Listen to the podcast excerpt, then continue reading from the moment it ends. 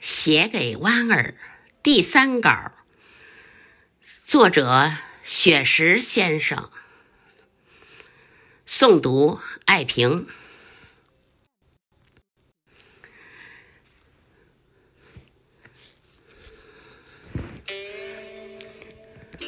搬一把木椅，带着自己的思念和音箱。空气里弥漫着石榴相互击掌的模样。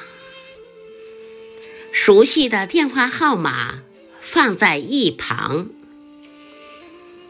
我就在京剧唱片里张望。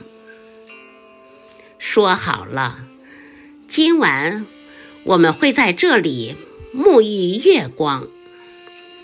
你说。你要唱嫦娥奔月，你说你要穿金丝长香，你说我们就这样地久天长。说好了，今晚我们会在这里诉说衷肠。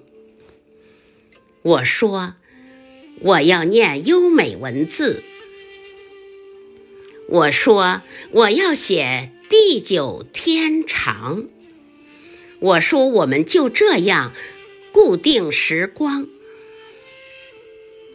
渐渐，我习惯了大陆的惆怅。我习惯每年的这个时候，从黄昏坐到月亮爬上山岗。我一直在写思念的文字，一直。在读你爱的文章，渐渐你适应了海边的遥望，你适应每年的这个时候，从日暮看着月亮爬上山岗，你一直在唱文字的思念，一直想听你爱的文章。听说你学会了蒸米做菜，听说你已经买好了行囊，听说你正在台湾岛思考，听说你真的要回归故乡。其实我真的想请你吃家宴，其实我早已张开欢迎的臂膀。其实很多困惑可以回家商量。其实中国才是你真的故乡。一不小心你就这样驮着很多国宝在外流浪，一不小心你就这样犯了小错误，顽皮张扬。这里是你曾经的根脉，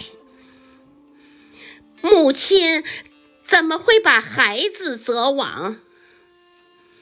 我在这里吸着思念，方桌上已摆好五谷茶糖。我在这里修好枝干，为你准备建造回家新房。我在这里搭好彩架，为你筹划在世界舞台亮相。我在这里重建庙宇，为你认祖归宗铺好香堂。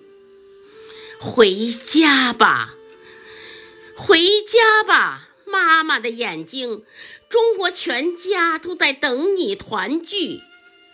回家吧，流浪的孩子，中国才是你的母亲，你的亲娘。